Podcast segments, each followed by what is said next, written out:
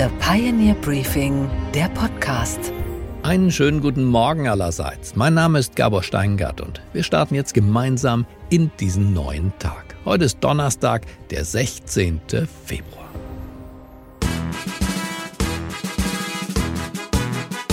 In den Karnevalshochburgen feiert man heute Weiberfastnacht. Ein heiliger Feiertag für alle Rheinländer.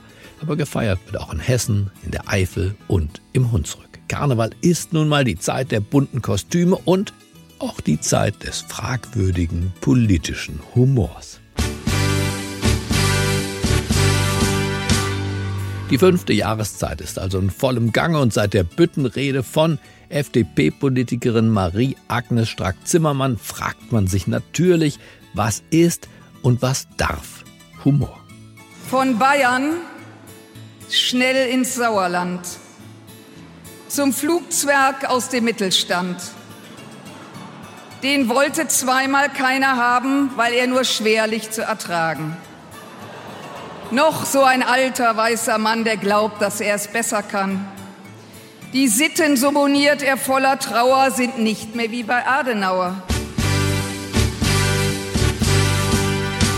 Die einen fanden das schreiend komisch, die anderen schrecklich pietätlos, zum Beispiel Friedrich Merz. Gleicher Abend anderer Redner, SPD-Parteichef Lars Klingbeil. Der macht vor, wie feinste Selbstironie auch funktionieren kann. Ich habe mit Boris Pistorius vor ein paar Wochen gelost. Einer macht's Verteidigungsministerium, der andere geht zum Orden wieder den tierischen Ernst. Das Ergebnis ist bekannt. Ich habe gewonnen. Ich darf heute neben der Ritterin Annalena sitzen, worüber ich mich sehr freue. Doch nicht jeder schafft den Sprung vom ernsten Politiker zum humoristischen Karnevalisten. Gregor Gysi zum Beispiel hat es bei seiner Verleihung des Ordens wieder den tierischen Ernst, wir schreiben das Jahr 2017, gar nicht erst versucht. Berlin oder Aachen, Gysi ist und bleibt der gleiche. Die meisten jungen Leute sprechen gut Englisch. Die haben mal da gearbeitet, dort gewirkt, dort studiert die können sich das gar nicht mehr vorstellen, dass wir wieder zum alten Nationalstaat zurückkehren mit Grenzbaum und Pass. Da gibt es einen kleinen Konflikt mit Frankreich. Schon wird Visumspflicht wieder eingeführt. Wer sich wirklich auf das Humorfach versteht, ist FDP-Chef Christian Lindner. Selbstironisch sang er 2017 auf der Bühne, Hurra, wir leben noch.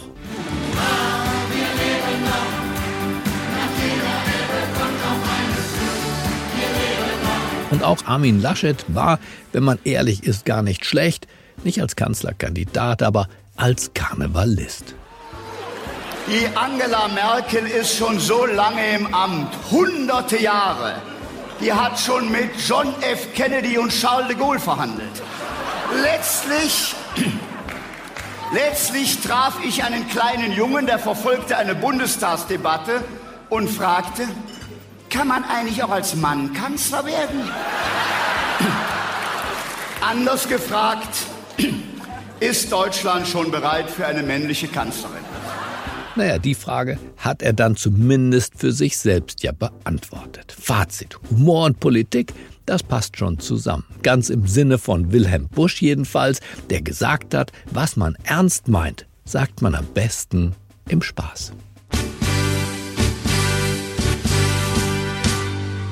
Unsere weiteren Themen heute Morgen. Professor Dr. Melanie Brinkmann ist Virologin und Leiterin des Helmholtz-Zentrums für Infektionsforschung ist sie auch. Sie war eine sehr wichtige Stimme der Wissenschaft während dieser Corona-Pandemie und mit ihr spreche ich jetzt gleich über das vermeintliche Ende der Pandemie.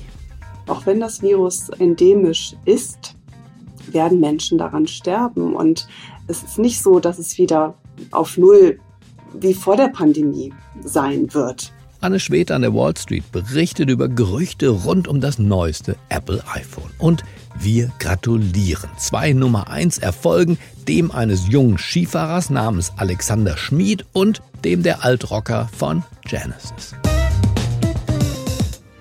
Ganz ausschließen können wir natürlich nicht, dass sich aus einer regional begrenzten Epidemie in China am Ende doch eine weltweite Pandemie entwickelt. Es sind Einschränkungen, wie es sie in der Bundesrepublik noch nie gab. Das ist ein Marathon und kein Sprint. Und es könnte, und so ehrlich muss man sein, noch schlechter werden, bevor es besser wird. Die Bürgerinnen und Bürger werden angehalten, die Kontakte zu anderen Menschen außerhalb der Angehörigen des eigenen Hausstandes auf ein absolut nötiges Minimum zu reduzieren. Haben wir doch alles gemacht. Das ganze Land ist auf Distanz gegangen und die meisten haben sich in den eigenen vier Wänden verbarrikadiert. Nudeln, Toilettenpapier wurde gehortet. Zum Homeoffice gesellte sich bald schon das Homeschooling. Das alles wirkt rückblickend, als wäre man im falschen Film gewesen. Der Trompeter Till Branner schildert hier nochmal das Schicksal vieler Künstler in dieser schwierigen Zeit. Vor allen Dingen die großen Qualifizierten unter den Künstlern werden als sogenannte Solo-Selbstständige immer noch ziemlich alleine gelassen. Es sind Ich-AGs, die eigentlich vergessen werden in dieser Stunde. Das waren wirklich extrem beschäftigte Weltklasse-Musiker und die haben jetzt das Problem, dass sie ihren Lebensstandard nicht nur nicht halten können, sondern wirklich irgendwie vor dem Nichts stehen. Aber wie schaut die Wissenschaft eigentlich heute auf diesen Instrumentenkatalog? Es ist doch jetzt alles wieder gut, oder? Wir starten mit der Meldung, auf die wir alle so lange gewartet haben. Die Corona-Pandemie ist vorbei. Pünktlich zu den Festtagen und zum neuen Jahr teilen führende Virologen diese Einschätzung. Ja, ist es denn wirklich vorbei? Genau das möchte ich heute Morgen von der Virologin Melanie Brinkmann wissen. Sie ist Professorin an der TU Braunschweig. Ihr Forschungsschwerpunkt sind Infektionen und Wirkstoffe. Auch aktuell ist sie noch immer im Corona-Expertenrat der Bundesregierung. Sie war und sie ist eine Autorität in dieser Corona-Pandemie und auch der Zeit danach. Mal hören, was sie zu sagen hat. Los geht's. Einen schönen guten Morgen, Melanie Brinkmann. Hallo, lieber Herr Steingart, ich grüße Sie. Würden Sie denn überhaupt sagen, dass der Satz, die Pandemie ist vorbei, ist das ein richtiger Satz? Ist das ein wahrer Satz? Ich glaube, das kann man tatsächlich so erst immer retrospektiv sagen. Und vielleicht können wir auch erst in ein, zwei Jahren sagen, dann war die Pandemie wirklich vorbei. Ich glaube nicht, dass man jetzt sagen kann, so, das ist jetzt so und äh, Haken dran. Das ist wirklich etwas, was man erst ja, im Rückblick sagen kann, wann sie genau vorbei war. Oder ist es nie richtig vorbei? Es gibt ja auch Themen, auch der Populismus, der kommt nicht einfach und der geht nicht einfach. Vieles begleitet uns ein Menschenleben lang und wird medial so groß gemacht, dass man denkt, es ist total neu, aber es ist vielleicht gar nicht so neu. Also bleibt ein solches Virus nicht einfach immer da? Ja, das ist so. Und das ähm, ist auch schwierig, finde ich, in der Kommunikation gerade, dass viele verstehen aus dem Satz, wir sind jetzt in einer endemischen Phase, wir sind jetzt in einer Endemie und nicht mehr in einer Pandemie, dass sie daraus hören, ah, das ist jetzt vorbei, die Gefahr ist vorbei und äh, das Virus ist weg. Aber das ist ja nicht so. Wir haben viele Krankheitserreger, die endemisch sind, wie zum Beispiel Malaria. Und da sterben jedes Jahr viele tausende Menschen äh, dran. Und auch bei SARS-CoV-2 wird es so sein, auch wenn das Virus ähm, endemisch ist, werden Menschen daran sterben. Und es, es ist nicht so, dass es wieder auf Null wie vor der Pandemie sein wird, sondern wir haben ein neues Virus auf diesem Erdball. Das Virus hat sich eingenistet und wird jedes Jahr Menschen krank machen. Es wird, werden auch Menschen daran weiter sterben. Und die Frage ist, wie viele das sind und wie viel wir als Gesellschaft eigentlich akzeptieren, dass Menschen sterben. Das ist jetzt ein ähm, wichtiges Thema, finde ich, und auch für mich, was mich oft umtreibt, dass wie viele Tote pro Jahr sind denn akzeptabel? Ja, wie viel sind denn akzeptabel? Ich habe der, der Rede von Joe Biden in dieser Woche entnommen, die eine Million Tote, Covid-Tote, USA. Fand ich nochmal eine, ein Reminder. Ich hatte die Zahl schon mal gehört. Ich fand sie mhm. trotzdem sehr, sehr hoch. Eine Million, wenn man so will, zusätzliche Tote in einem solchen, ja, größeren Land. Aber wie viele Tote gab es denn weltweit? Die Covid-bedingt gestorben sind? Hm. Also die, die Zahlen, die wir jetzt sehen, das sind über sechs Millionen Menschen, sind weltweit an Covid gestorben. Und das sind aber nur die, wo es wirklich klar nachgewiesen wurde, per PCR-Test, die sind tatsächlich infiziert gewesen zum Zeitpunkt, als sie gestorben sind. Das heißt natürlich auch nicht immer jedes Mal, dass es wirklich die Ursache, die, die, die Virusinfektion die Ursache dafür war. Aber die Dunkelziffer ist natürlich viel, viel höher. Und man kann nie genau sagen, so und so viele sind es. Ich schätze mal, es sind, es sind deutlich mehr als diese sechs Millionen. Und auch jetzt in Deutschland sterben ja pro Tag noch viele Menschen an Covid-19. Und, und davon stirbt ein großer Prozentsatz immer noch wirklich an, dem, an dieser Virusinfektion. Und auch da muss man sagen, ja, ist das jetzt akzeptabel? Und das ist etwas, was, was die Gesellschaft für sich dann auch ja, entscheiden muss. Wir hatten ja auch vor der SARS-CoV-2-Pandemie sind pro Jahr, es hat natürlich immer geschwankt, aber um die 10.000 Menschen gestorben an der Influenza. Und da hat ja kein Mensch drüber gesprochen. Das war so. Na gut, zu meiner Jugend. Also das heißt, in den 70er Jahren beispielsweise hatten wir in Deutschland 25.000 Verkehrstote nur in Westdeutschland. Heute eine unfassbare Zahl. Wenn das ein Terroranschlag mhm. produzieren würde, wäre Alarm in den Medien. 25.000. Heute sind wir bei 10 Prozent davon. Damals war das kein Thema. Ja, ja. Ja, ist genau das Gleiche mit dem Rauchen. Ich kann mich auch erinnern, ich war in den USA und kam schwanger zurück nach Deutschland zu einem Weihnachtsbesuch und habe mich mit Freunden in einem Restaurant getroffen und es wurde geraucht. Und, und mhm. das ist ja irgendwie heutzutage auch völlig abstrus. Ja, wir haben heute noch im Supermarkt Alkohol an der Kasse. Finde ich eigentlich auch ein Unding. Aber kein Mensch regt sich drüber auf. Mhm. Also die Gesellschaft und ihre Temperatur ist sozusagen schon ein, ein Teil der Zutat, ob irgendwas vorbei ist oder nicht vorbei ist. Da, da gibt es eine gefühlte Temperatur, würden Sie schon sagen. Und die gefühlte Temperatur sagt mir in Bahnen und Bussen, für die meisten scheint es vorbei. Einige, dazu würde ich mich zählen, sind so ein bisschen misstrauisch, in lauer Stimmung, weil ich natürlich auch die Medien kenne, wie schnell sie ein Thema groß machen und dann aus Langeweile wieder fallen lassen. Ja, also ich würde sagen, wir sind schon in einer Phase, wo wir als Gesellschaft erst, also das Virus hat erstmal den ganz großen Schrecken verloren. Und das hat es dadurch, dass wir eine, eine hohe Immunität haben in der Bevölkerung. Zum Glück bei den meisten durch die Impfung. Und ähm, mittlerweile haben viele von uns auf die Impfung auch noch eine natürliche Infektion drauf bekommen, weil wir einfach weniger Maßnahmen hatten und natürlich uns dadurch auch eher wahrscheinlich angesteckt haben.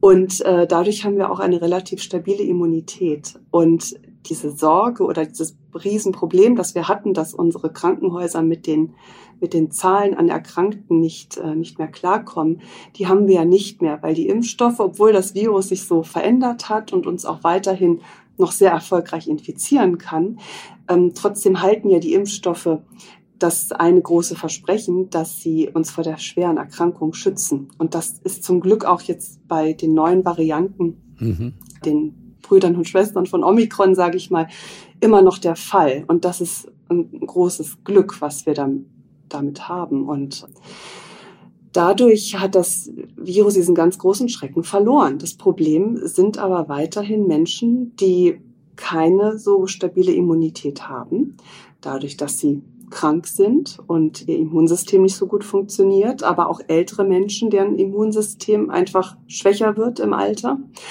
Und die sind weiterhin einer gewissen Gefahr noch ausgesetzt. Und, ähm, und die benutzen ja auch die Maske, das sieht man im Supermarkt und überall, dass Ältere insbesondere, manche auch wieder im Freien, die Maske benutzen. Und da würden Sie sagen auch, dass hier durchaus die Vorsicht äh, tatsächlich ein guter Ratgeber ist. Nicht die Panik, aber die Vorsicht. Sie würden sagen, Maske für diese gefährdeten Zielgruppen und Menschen, die sich auch schwächlich fühlen, ist richtig, oder? Ja, absolut. Das ist absolut richtig. Und das finde ich auch ganz wichtig, dass man das so kommuniziert, wie Sie es gerade gesagt haben, dass Menschen, die vulnerabel sind, anfällig sind, weiterhin die Maske tragen und dass die, die sich dann auch nicht anhören müssen, Mensch, warum trägst du deine Maske? Ist ja, muss man ja nicht mehr, sondern mhm. dass das einfach toleriert wird und einfach normal ist, dass Menschen das tun.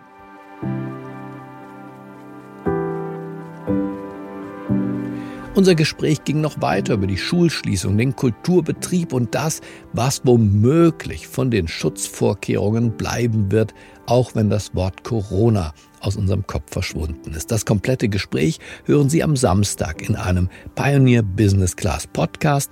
Ich lade Sie herzlich ein. Ich glaube, es wird Sie interessieren. Und was ist heute an den Finanzmärkten los? Na, da schauen die Anleger heute auf die Zahlen des amerikanischen Einzelhandels und wie die ausgefallen sind. Das weiß keiner besser als meine Kollegin in New York. Einen wunderschönen guten Morgen, Anne. Guten Morgen, Gabor. Sag uns, gibt es eine Zurückhaltung bei den Konsumenten oder ist man trotz dieser nach wie vor hohen Inflation in Kauflaune? Die Leute sind tatsächlich trotz hoher Inflation und auch trotz jetzt steigender Zinsen echt in Kauflaune. Im Januar gingen die Verkaufszahlen im Einzelhandel um 3% nach oben. Analysten hatten nur einen Anstieg um 1,9% erwartet. Vor allem in Restaurants für Autos und für Möbel geben die Menschen fleißig ihr Geld aus. Bei Restaurants stiegen die Verkaufszahlen Zahlen um 7,2 Prozent, bei Autos und Autoteilen um 5,9 Prozent und bei Möbeln um 4,4 Prozent. Tatsächlich gab es in gar keiner Kategorie einen Rückgang. Im Dezember waren die Verkaufszahlen aber noch um 1,1 Prozent gefallen. Das Krasse an den Zahlen ist, dass die eigentlich echt gut ins Bild passen von einer geringen Arbeitslosigkeit, den echt starken Arbeitsmarktdaten und tatsächlich auch dazu, dass die Inflation nicht so stark fällt, wie er hofft. Was all diese Daten nämlich zeigen, ist, dass der Plan der Notenbank mit ihren Zinserhöhungen die Wirtschaft zu schwächen, um eben die Inflation nach unten zu bringen, nicht so wirklich aufgeht. Deshalb jetzt also umso mehr jetzt wieder die Angst der Anleger, dass die Fed das zum Anlass nehmen könnte, die Zinsen jetzt wieder noch stärker zu zu erhöhen. Und dann lass uns doch noch über Apple reden, Anne. Die planen ja eine kleine Revolution für ihr iPhone, aber es ist nicht das Next Big Thing. Es ist wohl eher Copy und Paste einer bereits bestehenden Samsung-Idee, oder? Ja, man weiß es noch nicht so genau, inwieweit es jetzt eine Samsung-Kopie wird, aber die Spekulationen hier verdichten sich, dass Apple auch bald ein faltbares Handy rausbringen wird. Was die Gerüchte nämlich weiter in diese Richtung getrieben hat, war, dass Apple ein Patent genehmigt bekommen hat und das beschreibt eine Technologie, die es den Nutzern erlauben würde, mehrere Teile des Handys anfassen zu können, um es zu bedienen. Also nicht wie bisher nur das Display, sondern zum Beispiel auch die Rückseite. Und das klingt schon alles sehr stark nach einem faltbaren Handy, könnte aber auch ein faltbares iPad zum Beispiel sein. In der Abbildung von dem Patent ist ein Gerät zu sehen, das ein Display hat, das sich um das ganze Gerät zieht, also dass man quasi das Handy aufhalten kann, um dann noch ein größeres Display zu haben. Also ja, Samsung hat sowas schon in der Art, allerdings kann ich mir vorstellen, dass Apple da nochmal eine ganze Schippe drauflegen wird in Sachen technologischer Fortschritt. Analysten hier an der Wall Street glauben, dass Apple vielleicht sogar darauf spekuliert, genau dadurch Samsung-Nutzer abgraben zu können. Bisher machen faltbare Mobiltelefone aber nur rund 1,1 Prozent des Smartphone-Marktes insgesamt aus. Aber man weiß ja nie, vielleicht wird sich das mit dem faltbaren iPhone ja bald ändern. Okay, Gabor, und was hat dich heute Morgen wirklich überrascht? Dass Geschichte geschrieben wurde bei der alpinen Skiweltmeisterschaft in Frankreich. Alexander Schmid. Den Namen haben Sie wahrscheinlich noch nie gehört. Alexander Schmid gelang der erste Einzelsieg eines deutschen Mannes seit, Achtung, 34 Jahren. Er selbst ist erst 28 Jahre jung und holte im sogenannten Parallelslalom Gold. Parallel deshalb, weil die Athletinnen und Athleten in jeder Runde zweimal gegeneinander fahren müssen. Und beide Male gewann der deutsche Schmied gegen den österreichischen Kontrahenten. Der englische Reporter bei Eurosport war ganz aus dem Häuschen. Rock solid again with the upper body. And he's got it. It's gold. It's gold for Germany. Alexander Schmidt with a near perfect performance in the parallel GS today. From the round of 16 to the gold medal in the finale, he has done nothing wrong. No mistakes. Absolutely perfect for Alexander Schmidt. Dabei hatte Schmid in den letzten Jahren mächtig zu kämpfen. Eine Virusinfektion hatte dem jungen Leistungssportler gesundheitlich zu schaffen gemacht. Er musste das Training umstellen und ziemlich vorsichtig sein. Umso glorreicher jetzt dieser Sieg. In der ARD erklärt er, wie er diesen besonderen Moment seines Lebens erlebt hat. Ja, ja, ähm, gerade im Finale habe ich es einfach nur genossen. Ich bin mit einer Leichtigkeit oder mit ein bisschen Lockerheit reingefahren. Ja, muss man einfach trotzdem nur konzentriert bleiben und einfach sein Ding machen und das habe ich, hab ich geschafft. Und Freitag hat der Goldjunge dann die nächste Chance, denn er fährt mit beim Riesenslalom. Und was tun wir am Freitag? Wir drücken ihm die Daumen. Und was, Gabor, geht eigentlich gar nicht? Dass alle Welt von der Vier-Tage-Woche träumt, aber die Herren von Genesis immer noch Vollgas geben. Und jetzt sind sie sogar wieder an der Spitze.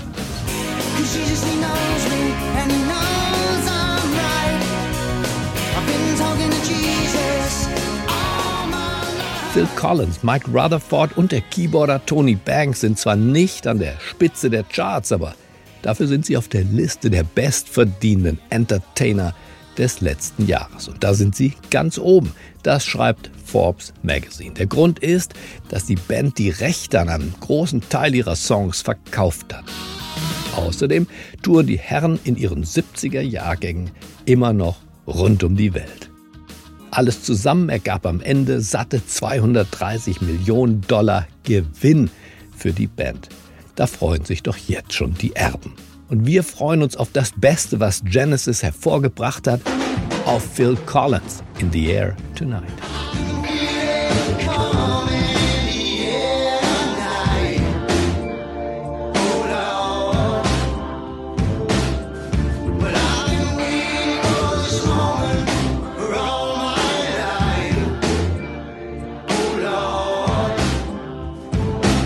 Ich wünsche Ihnen jetzt einen gefühlvollen Start in diesen neuen Tag. Bleiben Sie mir gewogen, es grüßt Sie auf das Herzlichste. Ihr Gabor Steingart.